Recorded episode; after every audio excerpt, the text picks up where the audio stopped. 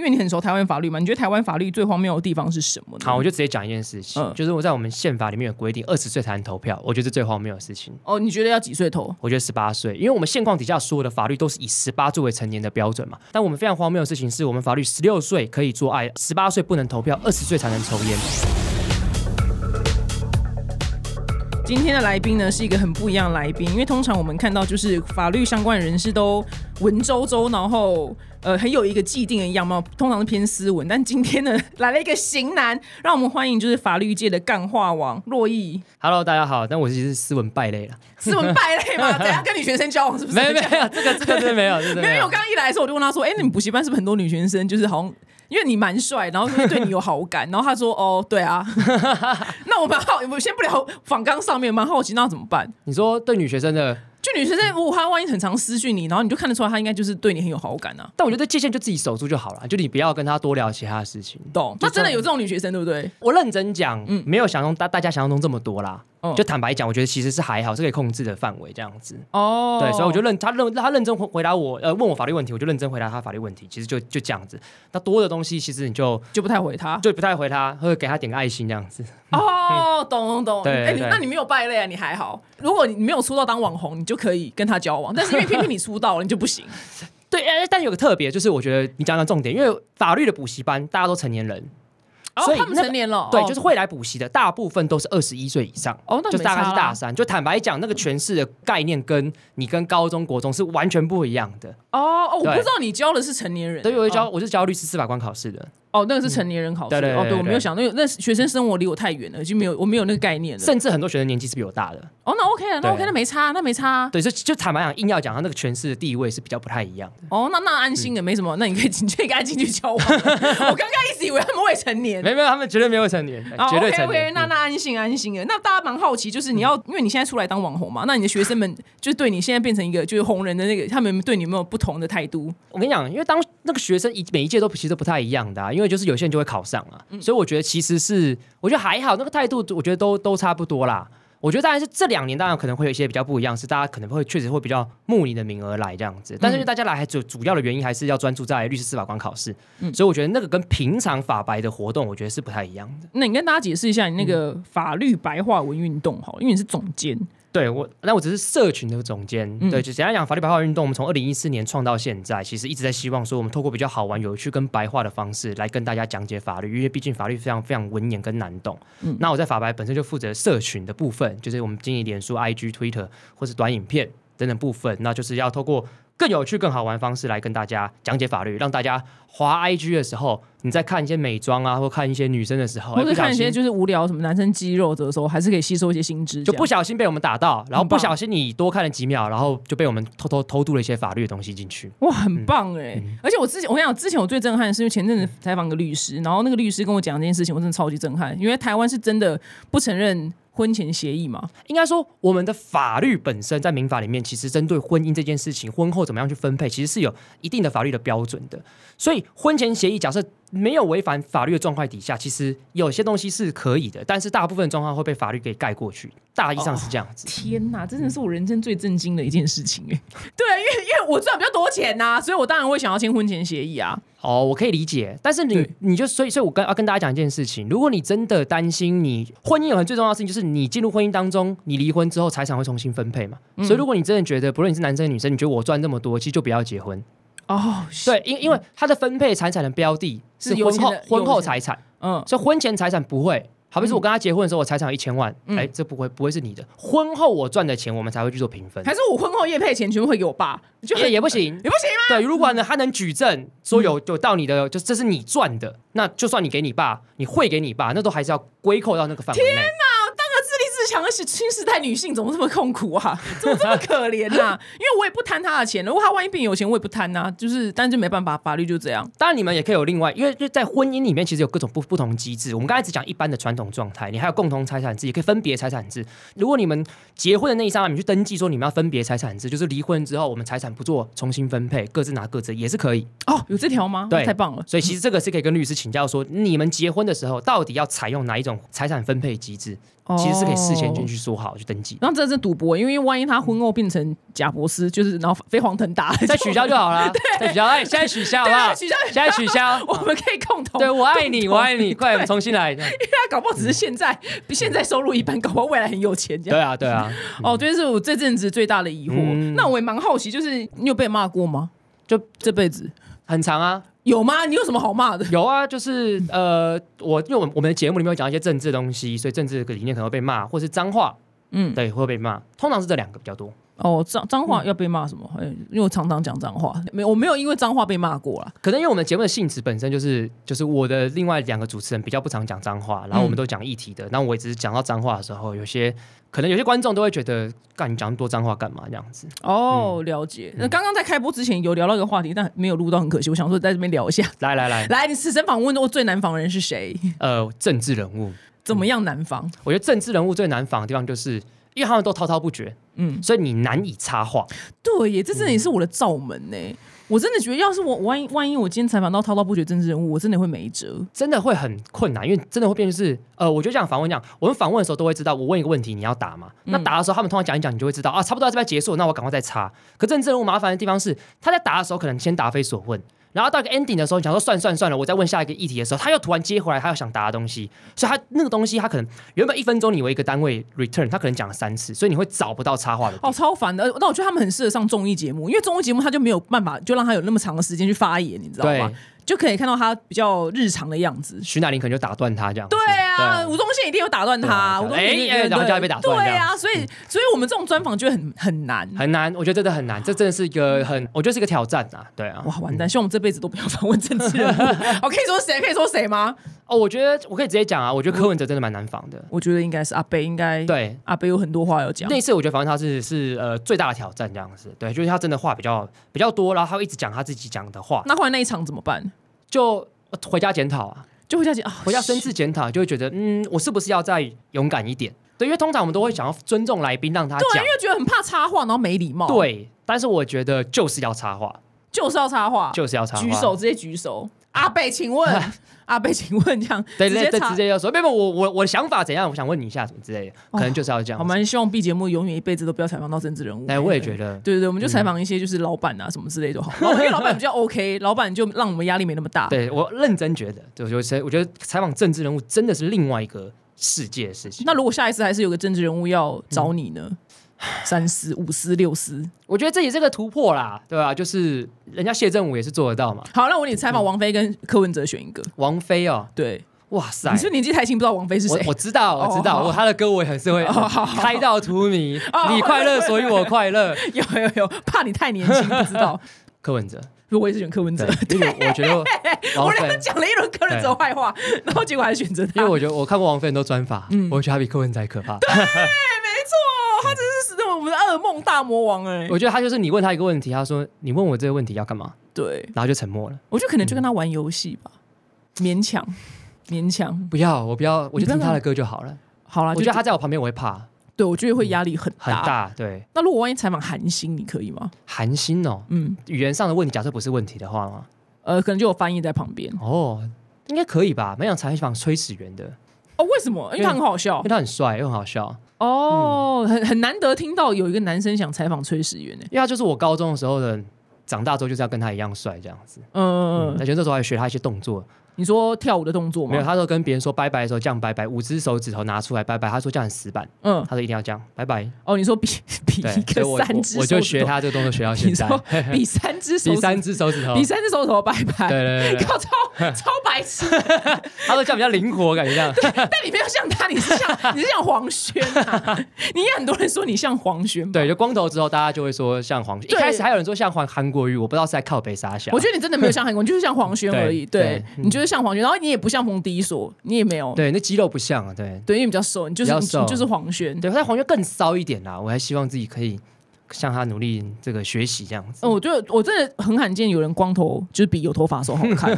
对啊，就是因为这样，所以我不敢留把头发留回来。而且我跟你讲，就是那个洛伊他本人皮肤真的很好，你跟大家分享一下你皮肤好的事情。我用 SK two 洗面乳用十年。来，我用 SK two，你们不用找我，你们找他，他真的太不可思议了，就皮肤发光哎，当然，后续的保养品当然就是有些化妆水啊，但有各种不同品牌。但就洗面乳而言，哎，我真的是用 SK two 用十年，十年真真的对，原价也买。原价买。你现在周年庆要到了，我觉得你可以囤一下那。通常都周年庆的时候买一送一的时候，对，你就是要买一整年份啊。对对对对对。所以你说 SK two 洗面乳救了你的皮肤，那时候真的是这样子，因为那时候你大学时候嘛，买洗面乳都马是去全联直接买随便一两百块的，男性的便宜的，男性的便宜的，对。嗯但是后来就是用了 SK two 之后，哎，发现海阔天空，你痘痘就会发现就好了，就痘痘就好了，然后整个皮肤就变得比较滑嫩这样子，不可思议哦！嗯我真的觉得我我周年庆就要去买就买。但是你要买。看你的皮肤的这个油性的程度，还有嗯黑色跟白色的。白色的、啊，对我是买，我是用黑色的。你用黑色，黑色是怎样？黑色好像是我现在不太确定，它有多加一些成分，去油能力是指数是比较高的。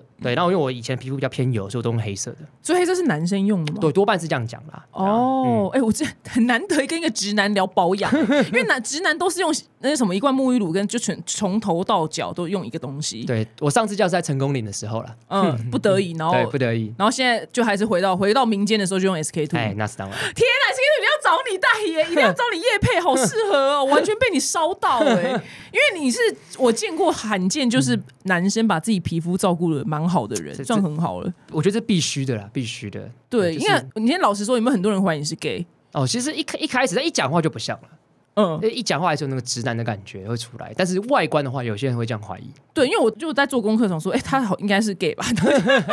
结果不是，我的 gay 打坏了吗？但这是个加分的称赞呐。嗯，我觉得被说像 gay 绝对是一个大加分的事情。你为什么你觉得这样加分？对，因为第一，我觉得，我觉得这个理论是这样子的，就是男生比起女生就是更视觉的动物，嗯所以当 gay 要吸引的对象是男生的时候，他们的外表，他们就是他们的 TA 就是也是视觉动物，所以他们就会把自己的外表都打理的很好。嗯所以通常被说像 gay，一定是就是你的外观是打理很好的状态。对，因为你就是打理得很好，我才会这样推断。对对对，所以我就觉得都是称赞。OK，而且你很很会那个换位思考，哎，很棒，哎很棒。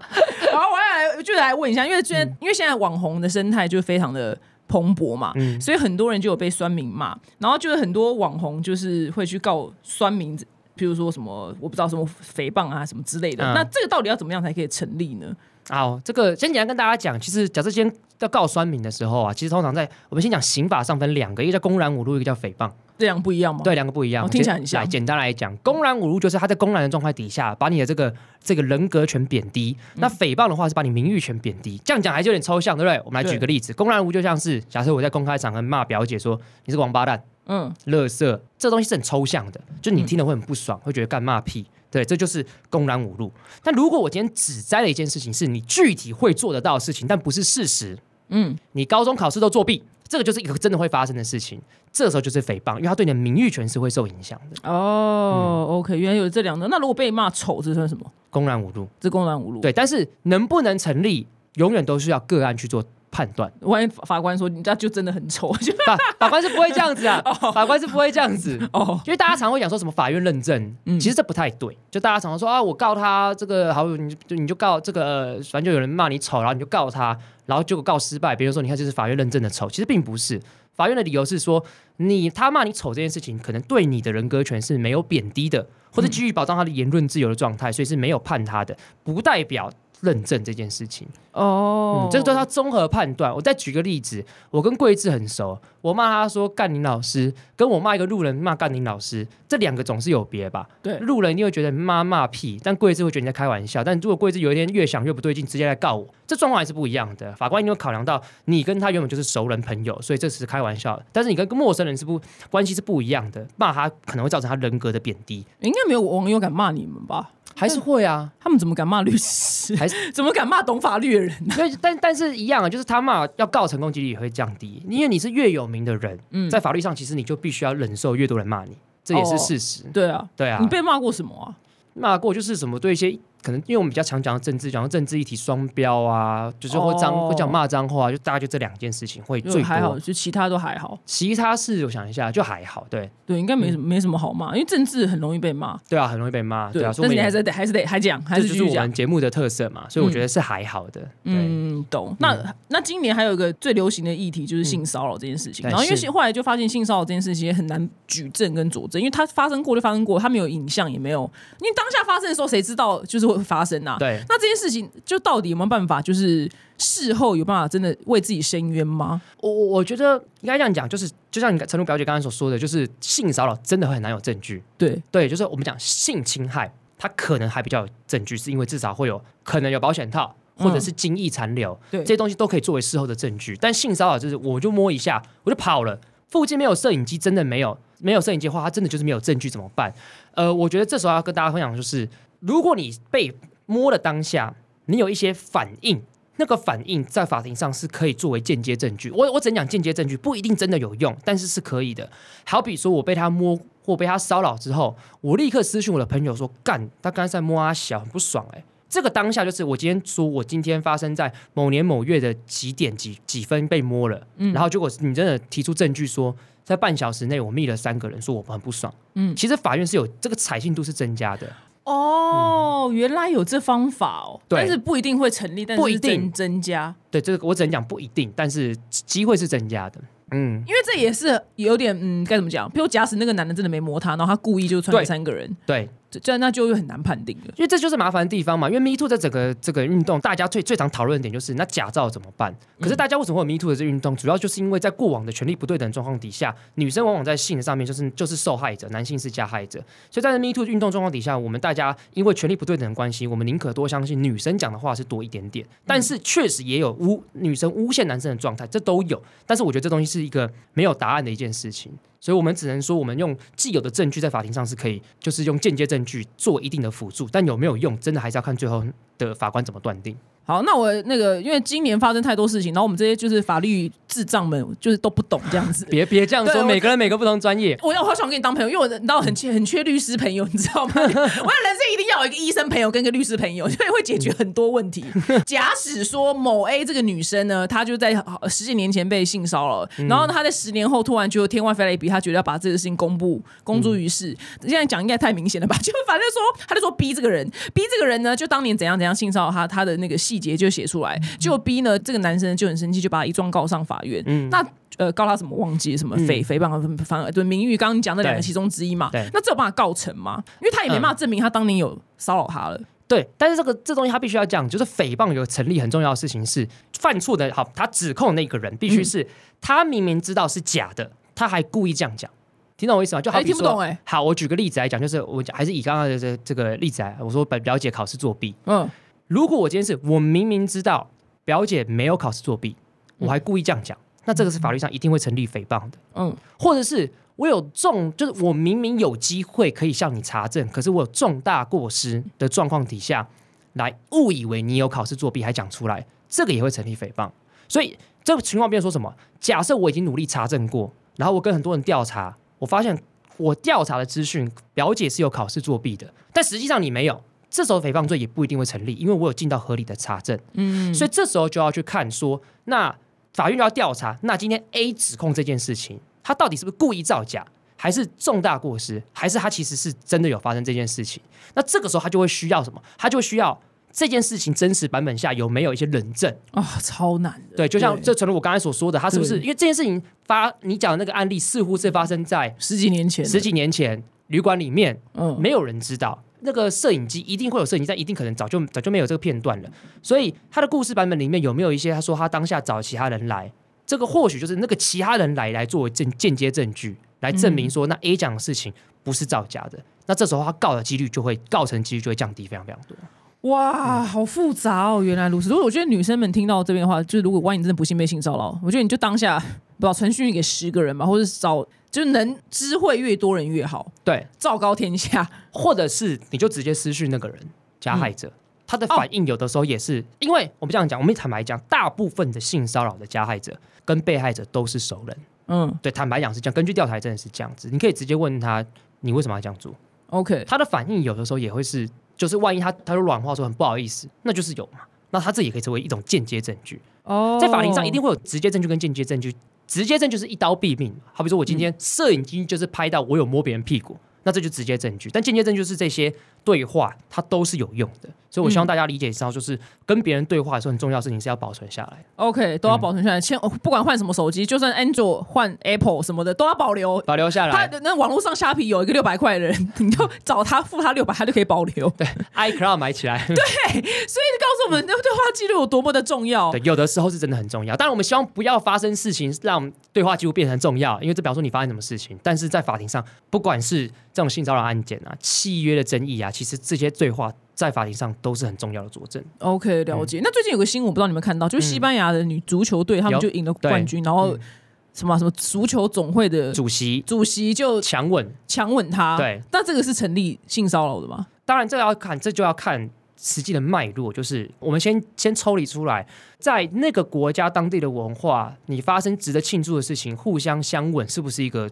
正常的事情。嗯、对，这因为因为因为我觉得这个就是这个就是要去考量的事情嘛，就是它是不是这种文化的脉络，就像是在台湾，我们不太会跟别人拥抱机会是比较低的，可在国外拥抱是很正常的事情，甚至互相亲吻脸颊是很正常的事情，所以这两边的脉络可能就不太一样。那只是说从事后的状况来看，那个那个主席似乎是强吻的，嗯对，然后所以我觉得感觉如果这个东西要诉讼上成立的机会应该是高的，对，不过我还是要提醒跟各位观众讲一下，就是每个人身体界限是不太一样的，这都还是要个案判断，对，因为 因为那个主席很给小、欸，他就很强硬的说，很强硬啊，对啊我不。辞职。他说我没做错事情，然后现在被现在被停职啦，对他被停职，然后他妈他妈妈很幽默，他妈妈还去那个教堂里面就把自己关在教堂里面，然后绝食，说你们都就是误会我儿子什么的，就是他儿子是那个主席。对，我说哇也太荒唐了吧，就居然就是画面都在就是强吻啊，他居然还说不是性骚扰这样，对啊，而且我想把他妈拿出来，对他他他你看他就妈宝啊，妈宝啊，对啊，啊那么你儿子年纪这么大，妈妈还把自己关在那个哎、庙哎、不是庙，就是在 教堂里面绝食。我觉得新闻最近很荒唐。对，那这这个真的是很荒唐。然后然后我记得西班牙足球他们女足队好像也说，就是他如果不辞职，我们就退队之类的。哦，就不踢了这样。对对对对，哦，原来如此。那你们平常是你会很常就是看新闻，然后去找灵感吗？会啊，每天天天看，天天看，天天刷这样子。然后你就最爱看什么新闻？最最爱看什么新闻哦？还是都没差都都看这样？都看，嗯就对什么去坦白讲都算有兴趣。啊，那我好，因为我很常就是看各种 YouTube 上面的就真实的案件，然后我一直还有个疑惑，就是譬如说为什么我们觉得可能这件事还好，然后他为什么法官都有时候可能就判的特别重，然后那个嗯明明就非常的严重，他就是该被判就是一级杀人。哎，台湾有一级杀人吗？没有没有，就杀人罪。就杀人哦，台湾没有分一级、二级哦。就譬如说，该判一个很重的刑，但是却又判的很轻。嗯然后就有个词叫做“恐龙法官”。对那这件事情，我就觉得有时候法律好像真的没有在保护就是人民或受害者。嗯那为什么会有这状况发生呢？我就跟大家讲一件事情：树大必有枯枝，人多必有白痴。嗯对，这是事实。对，所以你说有没有恐龙你刚刚好像？rap 一样，对对 黄黄轩，对，黄轩刚黄轩上黄轩上黄轩上身，就还是要老实跟大家讲，有没有恐龙法官？一定有，一定有，就是每一个行业一定有他们的恐龙在那个行业里面。但是我觉得“恐龙法官”这个词汇确实是被滥用的。我随便举个例子，就是之前反正就有一个杀人凶手被判无期徒刑，那第一个在那个报纸上就说他恐逃死，就是他哎，就说他被判无期徒刑，说他说他逃死，然后大家就觉得很生气。然后那个理由上面报纸新闻标题就说可教化，所以这时候大家说恐龙法官。但是我回去看那个判决，根本就不是这个样子。法官的判决是因为他认为说他那个当下那个杀人的行为，他是当下被激怒杀人的，跟一般我们讲的这个你是事先准备好预备，然后有犯行有计划式的杀人是不太一样的。所以法官在量刑上就考量一件事情，就是光靠杀人这件事情，其实虽然我们台湾没有一级二级，但是其实才是程度有别嘛，有很可怕的杀人，有可怕的杀人。跟不小心杀人，对，而不小心就过失哦或者是有一些比较特殊状况下的杀人，所以是其实还是有等级的。那他不是最可恶的那种杀人，他是一般可恶的，所以判他无期徒刑。他主要理由是长这个样子，然后他也举举证说，告诉代理人，就是受害者的律师跟检察官，其实都求刑都是求无期徒刑，并没有求死刑，所以他才判他无期徒刑。那这整件事情看完你之后，就会发现法官判他无期徒刑的理由是 A，但是报纸写的是 B。然后大家就全部都在骂说恐龙法官，恐龙法官，但实际上我就根本不是这个样子。OK，原来如此，嗯。觉得分好细哦，觉得那那那等于那个法官被媒体阴了一道但其实大家也不知道他是谁啦。其实其哦，实对，因为永远不会讲出法官的名字，永永远都不会讲出来。然后我因为超常就看案件嘛，然后我觉得每一次就让我最生气的地方，我觉得很多人民也最生气的地方，就是那个人犯了就天大的错，然后他只要说他是神经病就没事。哦，对这件事情，应该是我觉得世纪之谜。对，那这件事情，因为就觉得，哎、啊难道就是他只要说他是精神有病，他就可以合理化这些行为吗？那为什么法律会这么保护嗯这一群精神有病的人？哦，事情是这样，我们先讲个，我分两个层次讲好了。第一个层次就是为什么法律对于精神疾病的人会比较宽容，超宽容啊，因因为我们法律要处理的是你知道你在干嘛，而且还做这个犯罪的人，嗯他，的意思要清楚，这种人还可恶嘛？你明知道杀人不对，你还去杀人，这种人很可恶。对，所以法律本来要处理的对象就是这样子。所以你不知道你自己在干嘛的人，法律通常会比较宽容，是因为他没有自我的意识。我们先讲真正的精神疾病的人，他可能真的没有自我的意识，他可能真的不知道自己在干嘛，所以就会变成是他是病人，他不是犯人。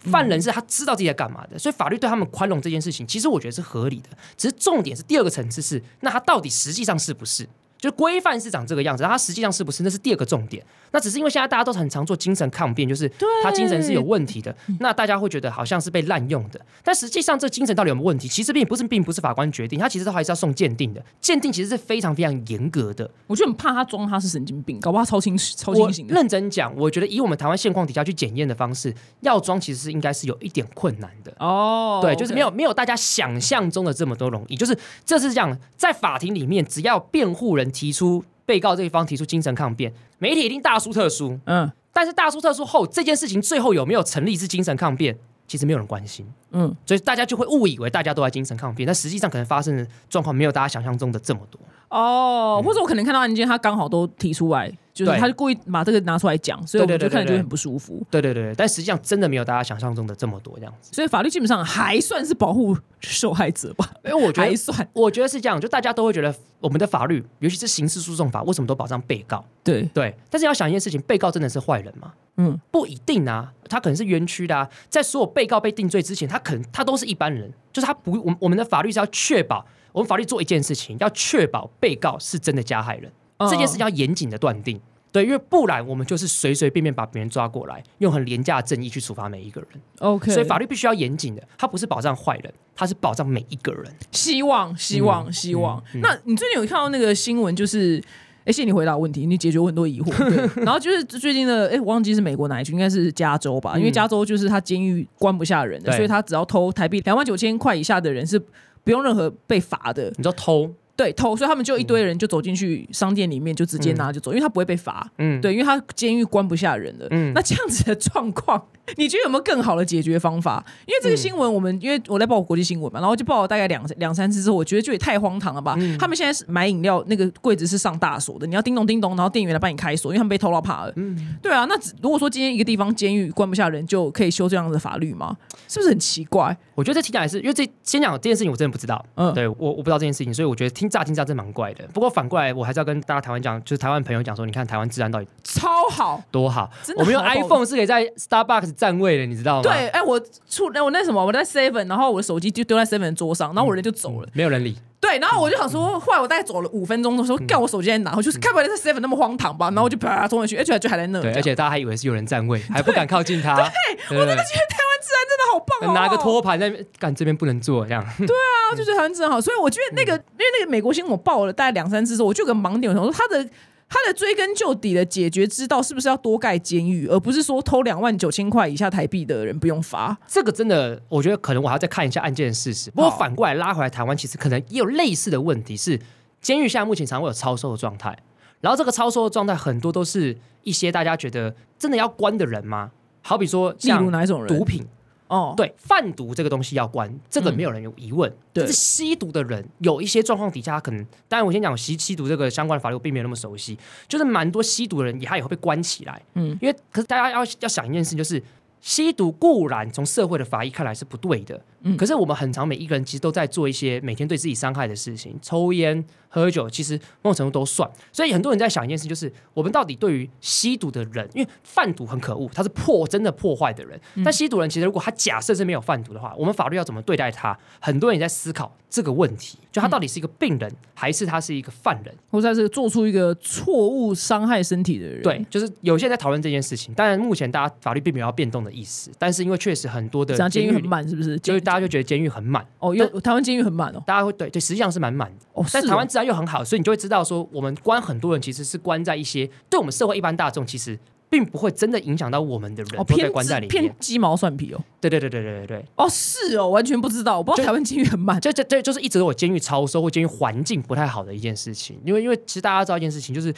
犯人如果有一天要回归社会，他在监狱里面环境太差，其实只是降低他回归社会的可能性。嗯所以大家一直想说，监狱超收导致监狱环境不好这件事情是需要被检讨的。嗯嗯嗯，原来如此。因为你很熟台湾法律嘛，你觉得台湾法律最荒谬的地方是什么呢？好，我就直接讲一件事情，嗯就是我在我们宪法里面有规定，二十岁才能投票，我觉得是最荒谬的事情。哦，你觉得要几岁投？我觉得十八岁，因为我们现况底下所有的法律都是以十八作为成年的标准嘛。我们十八岁在民法上成年，我可以买东西，我可以租房喝酒？喝酒、哦，看 A 片，甚至十六岁就可以做爱。但我们非常荒谬的事情是，我们法律十六岁可以做爱，十八岁不能投票，二十岁才能抽烟。我觉得最荒谬就在这边。二十才能抽烟。对，哦所以我觉得这是最荒谬的事情。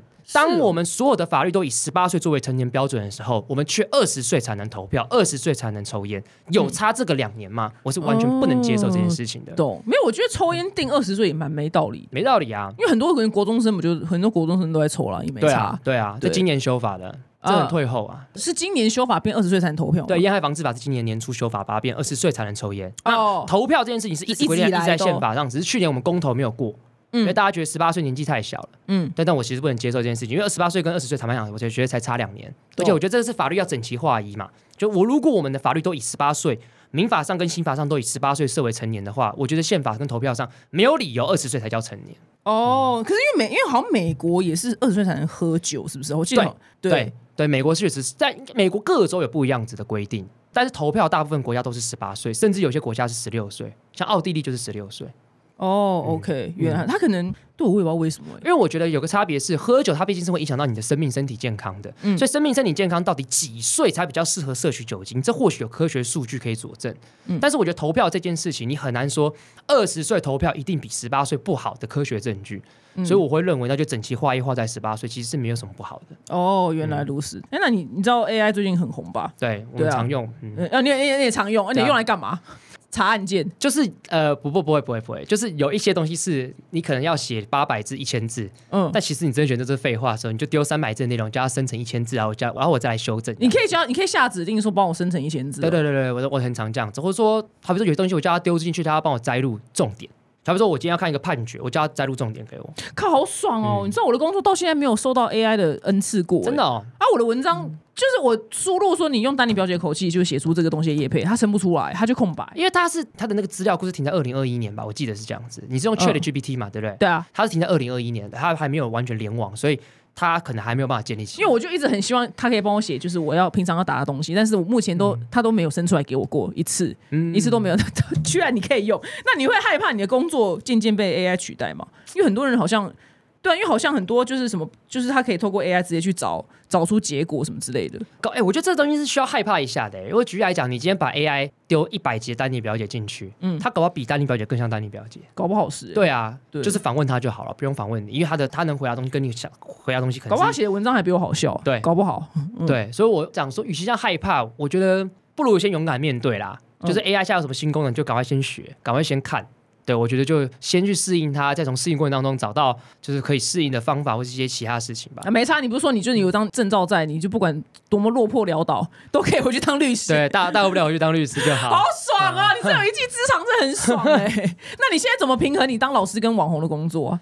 他与其讲网红，不如讲就是先讲正经一点，就是我还是有当一点点的律师，然后教很多、花很多时间教课，然后大部分时间其实做法白的内容啦。其实很多内容是大家平常看不到的，但是我在做的这样子在法白哦，里面，网红只是其中一块啊、这只是其中一块，只是对，这个名字好像也不是很好听，那就暂时也想不到，也想不到其他的，对啊，对我可以。理解，对呃，不然意见领袖好了，意见领袖，你怎么你在怎么对啊怎么平衡当意意见领袖这样更可怕，你知道对啊，吗？就很烦。那 我说怎么都没有一点好一点的词啊，因为你明明就要干正经事。对，，就是干正对，但反正就是我觉得平衡这件事情其实也还没有做的很好，常常就是假日牺牲啊，所以你一到日都在工作。基本上是这样子。哦，听到我就很欣慰，就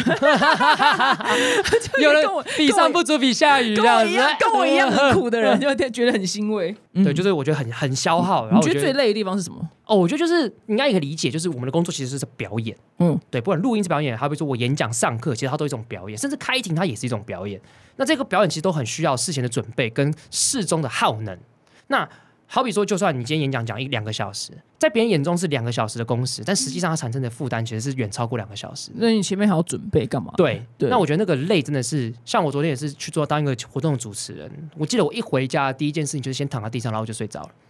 你当什么活动主持人可以讲？哦，我我在做，就是昨天是一个讲一个叫 iWin 的一个单位，然后我在主持关于儿童虚拟你怎么性剥削哎你你的那个服务范围太广泛了吧？你就 在教书，然后再被找去当主持人。对对对，因为 主持也算是一个我的这个才能之一啦。嗯对，因为还有在主持一些公式主题这些秀嘛，就是反正就是严肃的议题是可以主持的。然后我昨天就在就是就在讨论这个议题，哇，那个议题很硬，什么很硬啊儿童对啊性剥削，就儿童虚拟影像性剥削的问题。什么意思啊？听不太懂哎。啊，简单来讲就是这个色情影像，我们先先建议哦，恋童癖的会看的那个嘛？对对对对，但是我们我们讲台湾的色情影像是儿童的性剥削影像，或者讲色情影像是被禁止的，但虚拟的到底在法律上要怎么看待这件事情？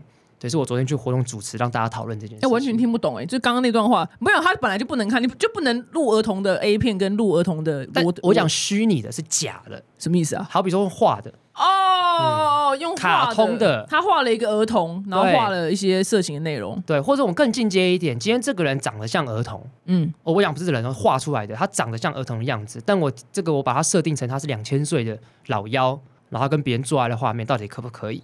哦哇，你们讨论东西很细致对，在欸。讨论这件事情嘛，因为这个有个很很这个稍微简单花二十秒讲一下，因为很多非法的东西拍成影片，其实也不会是问题嘛。好比说 A 片里面强奸乱伦，其实拍成 A 片不是问题，但是儿童的影片如果是虚拟的，那到底可不可以？因为儿童的性影片本身一定是不对的，但是儿童的虚拟真人一定不行，真人一定不行，是性剥削的问题。那虚拟，但后来法律可以吗？没有，现在就在讨论这件问题。然后我昨天就在主持这个东西。哦，那法律哦，因为现在法律这边是空白，就是是比较模糊一点的倾向不行，但大家就是要讨论。哦，那到时候犯法就是画的那个人嘛。就还在讨论，哦对，到底是画的人、持有的人还是贩卖的人，我觉得这这个都要讨论这样子。这个美国已经讨论完了吗？呃，美国是倾向不可以是禁止的，但嗯日本是比较开放的，所以日本那么变态，在我们两 两个国家讨论的脉络会不太一样。哦，懂，日本就偏变态，应该他们应该好像还好。也也不能这样讲啦。我觉得 就是每一个国家对性的禁忌是不太一样的，对，美国非常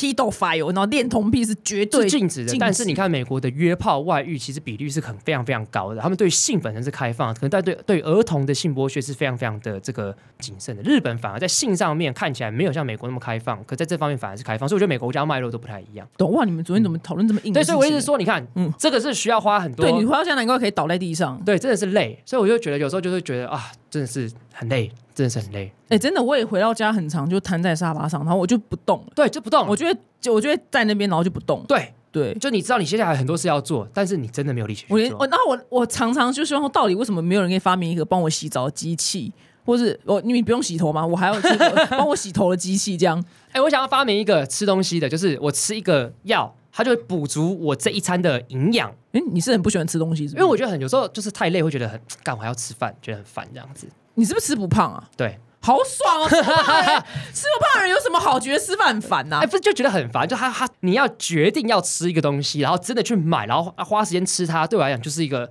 我没有到这么喜欢的一件事情。好难想象哦。因为我是为了身材，所以我没有办法就是吃我喜欢吃的东西，但是我就必须吃健康的东西。嗯但是你居然有你有这个天赋异禀，居然你不去实践它，你懂吗？就是你就不会去，就是每天就大吃大喝这样。但是我觉得也可能我没有大吃大喝过，所以身材一直都很瘦这样子。哦，好爽哦，嗯真真的很羡慕。哎，最后宣传一下你的两个平台。好，今天跟大家宣传两个很重要的事情。第一个就是法白有推出我们订阅制，嗯就是每个月你给我们这个一定的钱，九九一四九跟四九九，你可以得到我们免费电子报，以及一年你可以参加我们免费参加我们活动，会有一些扣打在这样子。三个价位为什么不一样？好，就是参加免费参加我们活动扣打不太一样，哦我们一年都办很多实体的活动讨论各种议题这样子。懂差不多今年我们办了八场的法白放大镜活动，都在探讨性的议题，不论从 Me Too，不论是到这个性侵害的议题，其实都从法律跟不同的角度来探讨，其实蛮值得参加的。所以不同的价位会有不同的免费活动的扣打这样子。哦，OK，对懂。